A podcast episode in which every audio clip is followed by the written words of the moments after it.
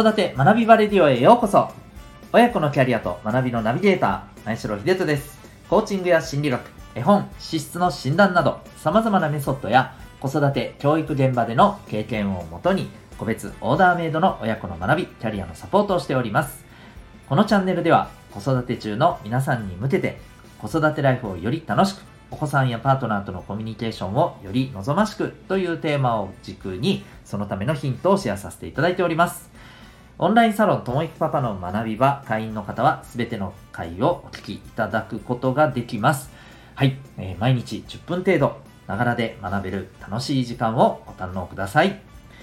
今日は第26回集中化分散化というテーマで、え、お伝えしたいと思います本題の前にサロンの皆さんにご連絡です。明日22日の夜8時から9時、オンラインの勉強会がございます。えー、ぜひですね、ご参加いただきまして、まあ、様々な、あのー、子育てのこととかですね、えー、ご家庭でのことでちょっと感じている課題であったり、えー、そういうことをですね、シェアさせていただいて、えー、学びにつなげていきたいなと、お互いのですね、はい、というふうに思っております。また、あの、すぐに使える、えコミュニケーションスキルのですね、ワークショップも、はい、え準備して、えおります。そして、勉強会の後は9時から、え懇親会もございますので、えそちらの方もぜひ、えご参加いただけたらと思います。え、ざっくばらんにいろいろ、はい、話していきましょう。そして、えこのラジオでは皆さんからのえ、疑問、質問、要望にお答えする回も積極的に、え、やっていきたいと思っております。えー、ぜひですね、え皆さんにとって、えタイムリーに今あの気になっていて、ちょっと、あの相談したいとかですね、知りたいとか、そういったことに対してもですね、はい、お答えできるような内容にしていきたいなと思っておりますので、えー、些細なことでも構いません。えサロン内の投稿欄にコメントいただければ、はい、えー、翌日か翌々日の回で、えー、ぜひ、えー、やっていきたいと思っておりますので、よろしくお願いします。それでは本題でございます。えー、今日は集中化分散化というテーマなんですけれども、えっと、これはお気になった言葉かもしれませんけれども、シングルタスクとマルチタスクという、まあ、お話になってきます。えこれは特に今回はお子さんがどちらなのかということでですね、例えばまあ勉強とか、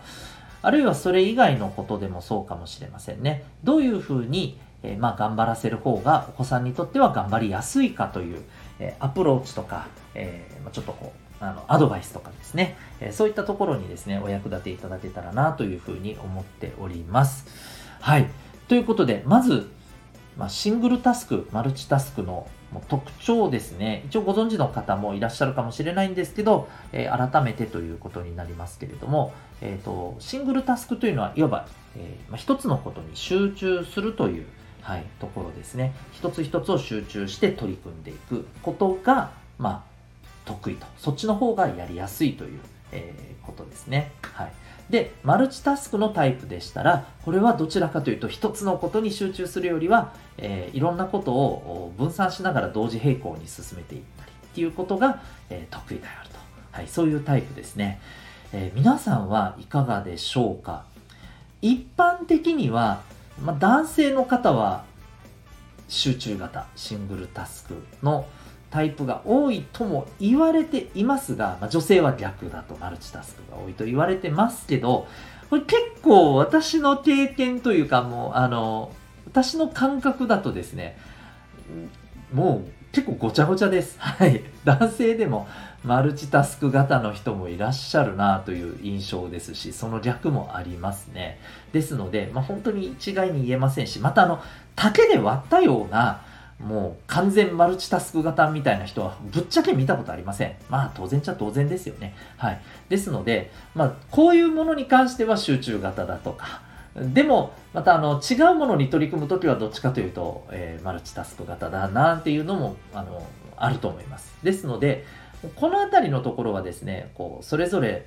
まあ、取り組むことに分けて考えていった方がいいとは思いますけれども、まあ、例えばですね、お子さんのまあ分かりやすく言うと勉強とかで言うとですね、えー、まあ私自主学習のサポートとかもですねさせていただいているんですけれどもまずあのどちらのタイプかっていうのをですね、ちょっとこう見ていくことって大事かなと思うんですよね。えー、例えば、そうですね、これも、まあ、一つの目安として聞いていただけたらと思うんですけれど、こうシングルタスクのタイプか、マルチタスクのタイプかを見極めるポイントとしては、えー、まあ、好きか得か、どっちで動くかっていう感じですかね。好きで動くパターン、これがなんか、なんかやりあのやりやすいとか、これの方が楽しいとかですね。うん。あの、こっちの方がなんか好きみたいな。もうそういう感覚でしたらどちらかというと、まあ、シングルタスクではないかと言われています。はいえー、で逆にこっちからやった方が、まあ、得だよとあの例えば手早く終わるよとか効率的だよとかですね、えー、効果があるよとか、はい、そういうふうなところのものの見方で判断するのはマルチタスクのタイプが多いと言われています。はい、ですので、えーどっちで話をした時にあそれがいいなってこうあの感じて動くのかというところで、えー、タイプを見分ければいいかなと思います。あの好みで動くんだったらシングル、えー、どっちが効率的か、まあ、損得かで、えー、得か損かですよね。それで動くんであればマルチというふうに考えてもらったらいいのかなと思います。はい。でですねえっ、ー、ともしこうじゃシングルの場合だったらもうこれはですねいわゆるえ今どっちからやった方が気持ちが乗りそうですかっていうことで例えば勉強も取り組ませた方がいいのかなと思います。もう本人が手つけやすいやつですね。手がつけやすいものからやってもらう方がまああの運びやすいかなと思います。ただあのこれそういうふうに言うとなんかパッと見あじゃあシングルタスクって勉強割と苦手な人が多いのかなっていうとこれ決してそうでもないんですよ。あのうん例えばね僕が塾の講師の時にのことをちょっと思い起こしてみればですねどちらかというとあの席次がすっごい上の子は案外シングルな感じがします。なんか自分の、えーはい、あのやっぱ好き嫌いっていうのがあってそこから集中して、えー、取り組んでいくみたいなところが多いかなと思います。あとあのあれですねいわゆるあのそもそもこう知識を習得していくことがあの好きみたいなタイプの子、うん、そういう子だったらもうがっつり勉強伸びるって感じですよね。もう勉強そのものに集中するみたいな、あのー、感覚なので、はい、そういう意味でですねシングルタスクの子がなんかトップクラスの席次の方には多かったような気がします。まあ、そうじゃない子もいましたけどね、あの、マルチタスクで逆に、えっ、ー、と、えー、マルチタスクの子はまた今度容量めっちゃいいんですよ。容量がめっちゃいい。えー、で、逆にパッと見てると、なんかさっきまで数学やってたと思ったら、あれ？なんか英語になってる？みたいな感じもあるんですけど、でも、これでね、あのサクサク進んでいくんですよ。で、なんていうかこうあとは効率よくやっぱり潰していくのが得意なんですよね。うん、あの例えば、まあ、数学の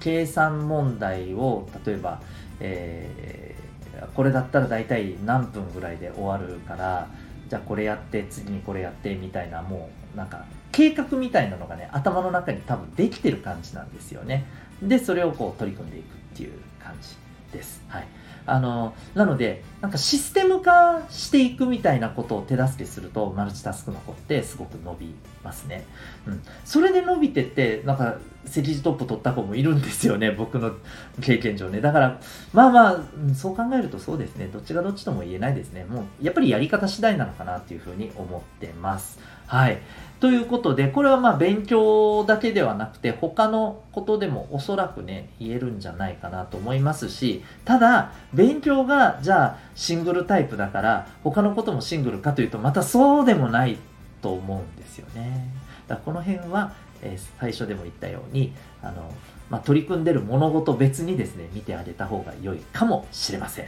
はい。えー、ということで、まあ、持っているやっぱり特性をですね、うまく活かしていった方が、えー、より効果的ですし、はい、あのお子さんもすごくあの充実して、はい、いい感じに、えー、取り組めるのではないかと思いますので、まあ、シングルか、えマルチか集中か分散かというところをちょっとこう見ながらですね、えお子さんへのアプローチをするっていうのも良いのではないかと思います。え何かしら、えご活用、お役立ていただけたら幸いでございます。ということで今日は、えー、集中か分散か、えシングルタスクかマルチタスク型かというお話で、え、はい、お伝えさせていただきました。また次回の放送でお会いいたしましょ